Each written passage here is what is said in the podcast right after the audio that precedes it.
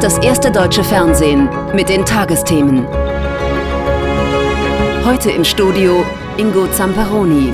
Einen schönen guten Abend, willkommen zu den Tagesthemen und mitten im Studio heute Abend Susanne Daubner mit weiteren Nachrichten und Andreas Keckel hat den Sport nachher. Schönen guten Abend.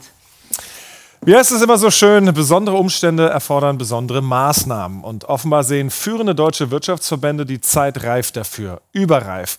Denn es sei nicht mal mehr fünf vor zwölf, sondern gerade mal eine Minute nur noch vor zwölf. Sie fordern daher in einem gemeinsamen Brief den Bundesrat auf, das vom Bundestag bereits verabschiedete Wachstumschancengesetz nicht länger zu blockieren. Die darin enthaltenen Hilfen für die deutsche Wirtschaft seien notwendig, denn es stehe nichts weniger als die Rettung des Mittelstands auf dem Spiel. Säbelrasseln der Lobbyisten oder die richtige Maßnahme in besonderen Umständen? Iris Seiram.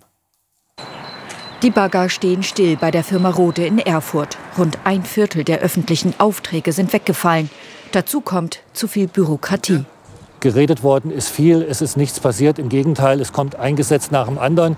Meine Kollegen sagen immer, äh, es kann doch nicht schlimmer kommen und jedes Jahr kommt was dazu. Die deutsche Wirtschaft steckt in der Krise. Das sogenannte Wachstumschancengesetz soll Abhilfe schaffen durch Prämien für klimafreundliche Investitionen und Steuererleichterungen.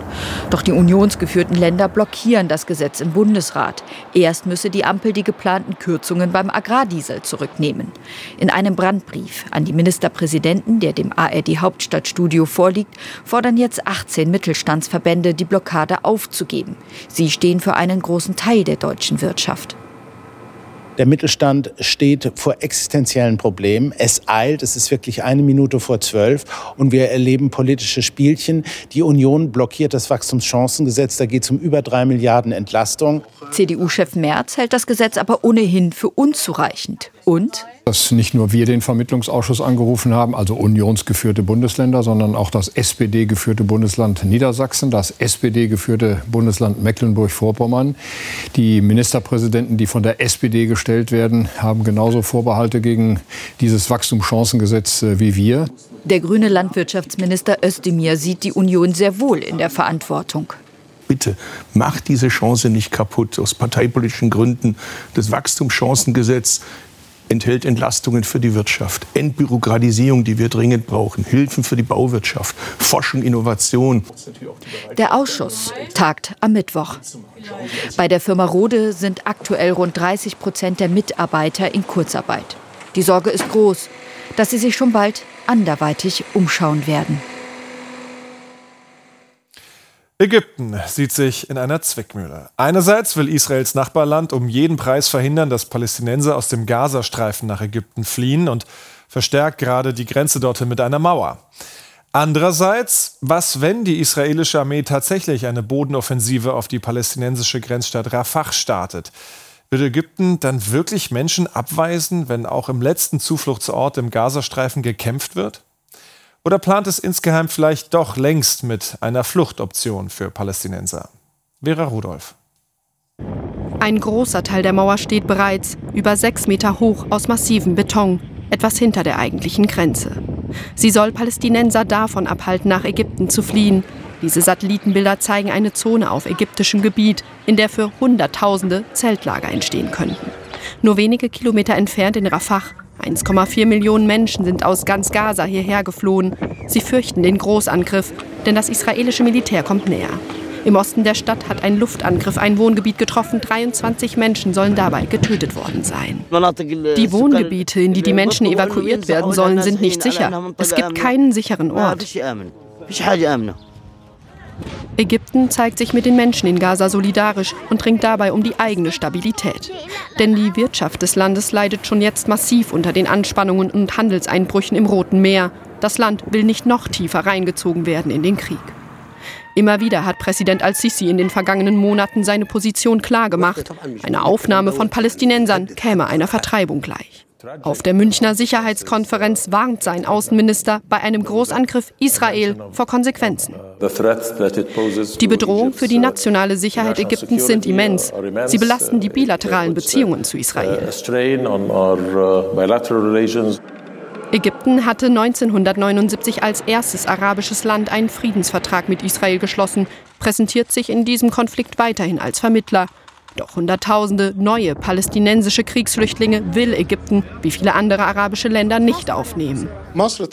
Ägypten sieht sich in einem Wettlauf mit der Zeit, um die Offensive zu stoppen, da sie zahlreiche negative Folgen nach sich ziehen würde. Erstens bedroht sie den ägyptisch-israelischen Friedensvertrag. Zweitens befürchtet Ägypten, dass es keine Chance mehr für einen eigenen palästinensischen Staat gibt, wenn die Palästinenser nach Ägypten, Jordanien oder in ein anderes Land vertrieben werden.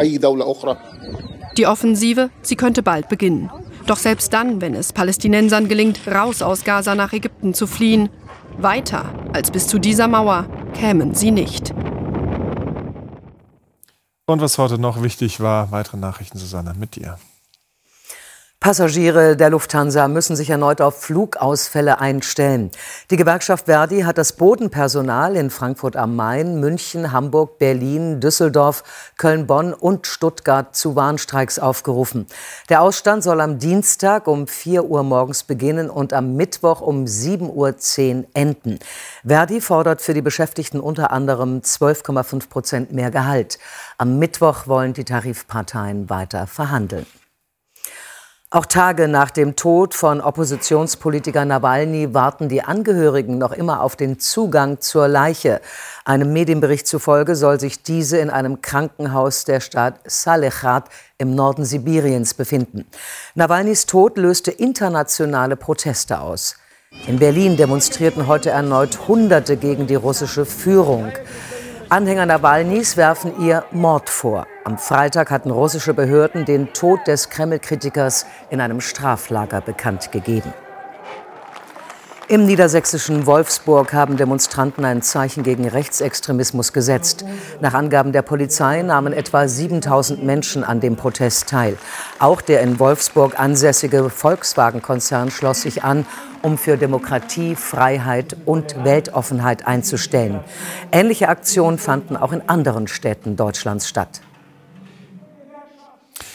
Es war früher schon recht aufwendig, ehe ein Foto entstand, bis man plötzlich abgebildet war und das gleich mehrfach. Ich und meine Hochzeit, ich und meine Familie, ich und ich.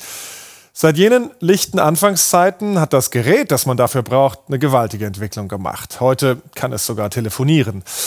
Und die Selbstdarstellungsmöglichkeiten sind grenzenlos geworden. Darum geht es in dem Dokumentarfilm mit dem etwas sperrigen Titel And the King Said What a Fantastic Machine.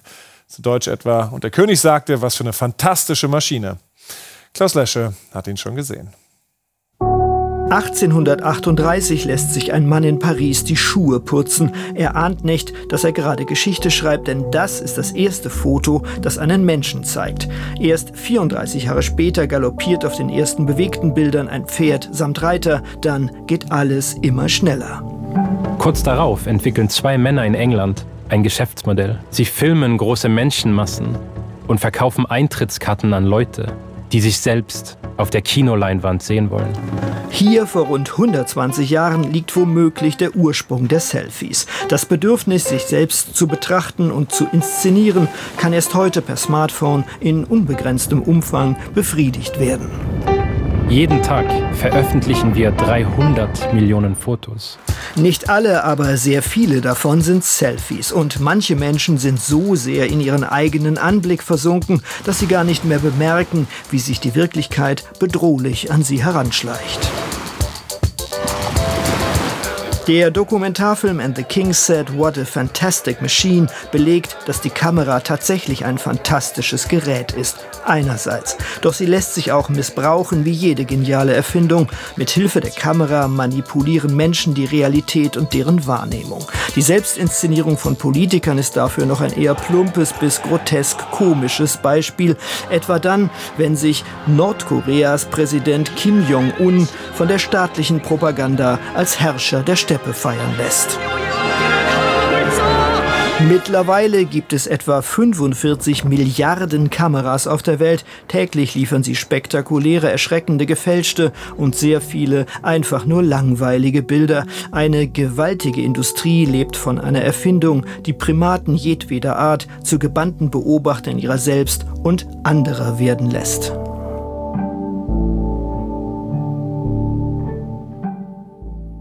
Der Film übers Filmen und Fotografieren ab Donnerstag im Kino. Und damit zum Sport und den Spielen der Fußball-Bundesliga, wo der FC Bayern München sich wohl im falschen Film vorkam, denn der deutsche Meister musste erneut eine Niederlage einstecken, Andreas. Ja, so langsam aber sicher nimmt das echt unschöne Formen an aus Sicht der Münchner. Das 2 zu 3 in Bochum war die dritte Pflichtspielpleite in acht Tagen für den FC Bayern, der seinen zwölften Meistertitel in Folge jetzt schon fast vergessen kann. Acht Punkte Rückstand sind es auf den so beeindruckend souveränen Spitzenreiter Leverkusen. Eine Gemengelage, die vor allem auch die eh schon angeschlagene Position von Thomas Tuchel nicht wirklich stärken dürfte. Viel mehr Frust scheint kaum möglich und die Frage nach der Trainerdiskussion unumgänglich. Das ist für mich der Punkt schon vor ein paar Wochen erreicht, wo es mich, wo es, wo es mich nicht mehr tangiert. Ähm, ich äh, mache das und besinne mich auf das, was ich beeinflussen kann. Das ist, äh, das, ist das einzige Rezept, das ich kenne. Der Blick in die Gesichter der Bayern-Profis sagt alles. Die Partie heute eine richtig bittere Pleite. Ja, eine richtige Erklärung dafür hat man momentan nicht. Ähm, fühlt sich an wie ein Horrorfilm, irgendwie, der nicht aufhört äh, momentan und einfach alles gegen uns. Die Stimmung der Bochumer Fans im Ruhrstadion schon vor dem Anpfiff ziemlich angriffslustig. Bei den Bayern der angeschlagene Sané nur auf der Bank, aber seine Mannschaft setzte nach einer knappen Viertelstunde dann doch das erste Ausrufezeichen dieser Partie. Jamal Musiala im zweiten Versuch und mit ordentlich Wucht zur Führung für den Rekordmeister. Die Fußballwelt der Bayern schien völlig in Ordnung, doch dann ließ der Top-Torjäger der Liga, Harry Kane, den zweiten Treffer ziemlich fahrlässig liegen und nachdem wenig später die Fanproteste zur fast schon obligatorischen Spielunterbrechung führten, nahm die Partie eine nicht zu erwartende Wendung. Lucia auf Asano und der Japaner mit der Nervenstärke, um Manuel Neuer das erste Mal zu bezwingen. Der Ausgleich nach 38 Minuten, der VfL plötzlich spielbestimmt und nur sechs Minuten später mit dem zweiten Streich.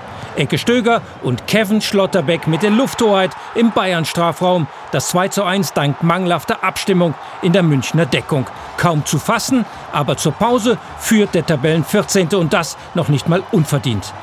Nach dem Wechsel der nächste Rückschlag für die Tuchel 11. Gelb-Rot für Upamecano und Strafstoß für Bochum. Absolut korrekt. Der Ellbogen klar im Gesicht von Schlotterbeck. Kevin Stöger ließ sich die Chance nicht nehmen. 3 zu 1. Wahnsinn. Ein enorm geiles Spiel. Wir, wir stehen hier mit drei Punkten. Ähm, ich glaube, vor dem Spiel hätte jeder mit einem, wäre mit einem Punkt zufrieden gewesen. Ähm, jetzt haben wir drei geholt und ich glaube, ganz Bochum ist stolz auf diese Leistung. Immerhin, trotz Unterzahl, es gab noch ein Aufbäumen der Bayern. Der eingewechselte Sané scheiterte an Riemann und der Anschlusstreffer durch Harry Kane machte das Ganze noch einmal spannend. Doch kurz vor Schluss vergab der Engländer ziemlich kläglich die letzte Chance zum Ausgleich. Oh weia, Bayern. Inwieweit fürchten Sie auch, dass es da jetzt Konsequenzen geben könnte in dieser Woche? Fußballtrainer, ich fürchte mich äh, vor gar nichts. Es ist ein Beruf und äh, ist alles, alles gut. Klingt nicht wirklich gut. Das werden bestimmt noch spannende Tage in München. Das momentane Hauptproblem der Frankfurter Eintracht ist ziemlich offensichtlich. Die Hessen, sie kriegen es einfach nicht hin, einen Vorsprung über die Runden zu bringen. Auch heute in Freiburg war es so wie zuletzt schon gegen Bochum oder im Europapokal bei Saint-Gilloise. Diesmal haben die Frankfurter sogar gleich dreimal vorne gelegen um dann am Ende noch 3 zu 3 zu spielen, womit die Eintracht auch einem der Iren die ganz große Show gestohlen hat, der erst gar nicht vorgesehen und dann gleich doppelt erfolgreich war. Eingewechselt und eingetütet. Der Frankfurter Ansgar Knauf ist beim 3:3 Spektakel in Freiburg der auffälligste Mann. Ja, Ansgar spielt bis jetzt eine, eine herausragend gute Saison. Ähm, er hat äh, sieben Tore jetzt schon in der Liga geschossen. Das hat er vorher äh, nicht geschafft. Er hat vorher bis jetzt immer nur eins gemacht. Und wir sind froh, dass er so eine Entwicklung genommen hat, dass er so torgefährlich ist. Während Knauf für Furore sorgt, humpelt Sascha Kalajdzic auf Krücken. Der Eintracht-Stürmer hat sich am Knie verletzt bei dieser Aktion. Nach zwei auskurierten Kreuzbandrissen ist das Bangen groß. Kalajdzic muss nach zehn Minuten raus. Knauf ist der Mann, der ihn ersetzt. Nach dem Verletzungsschock beginnt eine wilde Fahrt. Omar Mamouche mit der Führung für Frankfurt 0 zu 1. Die Antwort der Freiburger lässt nicht lange auf sich warten. Roland Scholloy schießt. Probleme bei Torwart Kevin Trapp. Litz Doan 1 zu 1. Es ist ein munteres Spiel. Kontermöglichkeit für die Frankfurter. Mamouche wartet und wartet, bis Knauf angerauscht kommt. Das 1 zu 2 abgezockt. Die Eintracht jubelt. Doch dann das. Makoto Hasebe kommt zu spät gegen Lukas Höhler. Kurz vor der Pause heißt es Elfmeter für Freiburg. Vincenzo Grifo. Mit Härte und Herz. 2 zu 2, Halbzeit. Und dann kippt die Stimme. Modellflugzeuge und Bonbons landen auf dem Rasen. Der Protest der Fans gegen die DFL-Investorenpläne geht weiter. Nach einer 13-minütigen Spielunterbrechung nimmt die Partie schnell wieder an Fahrt auf. Mamouche auf Knauf. Das 2 zu 3. Der erste Bundesliga-Doppelpack für den Frankfurter Offensivmann. Die Eintracht aber belohnt sich nicht. Kurz vor Schluss macht Freiburg das 3 zu 3. Michael Gregoritsch ist der Torschütze. Die Enttäuschung steht den Frankfurtern ins Gesicht geschrieben. Auch Ansgar Knauf sah kurz zuvor noch viel glücklicher aus. Ja, das ist die Tabelle nach dem 22. Spieltag. Leverkusen relativ einsam an der Spitze mittlerweile. Dann die Bayern, gefolgt von Stuttgart, Dortmund, Leipzig und Frankfurt auf Rang 6. Zehnter jetzt Heidenheim vor Bochum und Wolfsburg. In der Abstiegszone im Moment Köln vor Mainz und Schlusslicht Darmstadt. Zum Abschluss der Schwimm-WM in Doha hat es für Florian Wellenbrock zwar nicht zu Gold gereicht über seine Lieblingsstrecke 1500 Meter Freistil, aber auch mit Platz 2 war der Olympiasieger mehr als zufrieden. Doch noch ein gelungener Abschluss, nachdem Wellenbrock zu Beginn dieser WM seine zwei Freiwassertitel über 5 und 10 Kilometer abgeschlagen verloren hatte. Heute musste sich der Magdeburger, der mit der Silbermedaille das direkte Olympiaticket gebucht hat, lediglich dem Iren Daniel Wiffen geschlagen geben und äh, ja, geschlagen geben. Das musste sich heute auch der deutsche Basketballmeister aus Ulm, der nämlich unterlag den Münchner Bayern im Pokalfinale doch einigermaßen deutlich mit 65 zu 81. Die FC Bayern Basketballer jubeln beim Pokalfinale in München. Außenseiter Ulm in Orange hellwach von Beginn an, vor allem von jenseits der Drei-Punkte-Linie. Vier von sieben getroffene Dreier. Der Münchner Favorit kann sich erst im zweiten Viertel steigern. Vor allem Silvan Francisco übernimmt.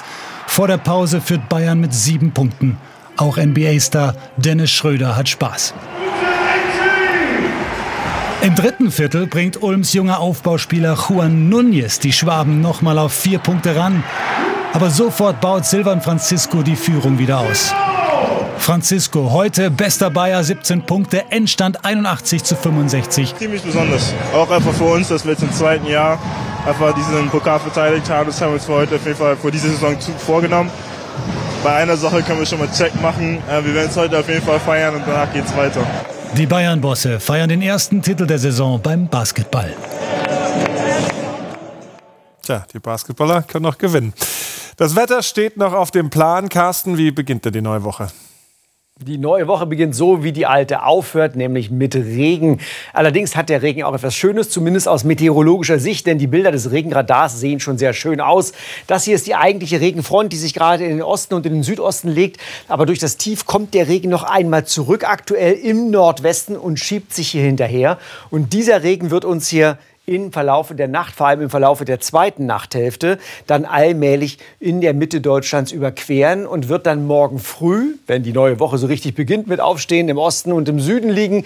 Dahinter lockert es aber mal auf. Die Sonne kann mal rauskommen. Es ist auch mal vorübergehend trocken, vorübergehend deshalb, weil im Verlaufe des Nachmittags weitere neue Regenschauer im Westen und später in der Mitte ankommen. Also es wird ein teilweise bewölkter, mit Regenschauern durchsetzter Tag, aber ein paar Sonnenstrahlen sind eben auch dabei. Die Temperaturen morgen früh am Ende der Nacht 4 bis 9 Grad. Tagsüber geht es mild weiter mit Werten zwischen 10 und 15 Grad. Die höchsten Werte im Südwesten. Im Norden und Osten ist es etwas kühler mit 6 bis 9 Grad. Die weiteren Aussichten am Dienstagvormittag ziehen alte Regenwolken im Osten ab und dann wird der Dienstag mal überall für längere Zeit trocken. Es gibt ein paar Sonnenstrahlen bis zu 13 Grad. Der Mittwoch ist vor allem im Süden und im Osten recht freundlich. Am Nachmittag tauchen aber hier im Westen und zum Abend hin vor allem neue Regenwolken auf. Der Mittwoch im Südwesten 15 Grad warm und diese Wärme kommt dann am Donnerstag auch im Norden Deutschlands an. Der Donnerstag wird der wärmste Tag der Woche, hier am Beispiel von Hamburg, allerdings mit neuen Regenwolken. Nichts Neues. Also vielen Dank, Carsten, für diese Aussichten. Das waren die Tagesthemen für heute. Hier im ersten geht es jetzt weiter mit dem Kulturmagazin Titel, Thesen, Temperamente. Ja, und aktuellste Nachrichten finden Sie natürlich rund um die Uhr auf tagesschau.de. Ab morgen begrüßt Sie dann Jesse Wellmer an dieser Stelle. Wir wünschen Ihnen einen guten Start in die neue Woche. Tschüss. Tschüss. Und bleiben Sie zuversichtlich.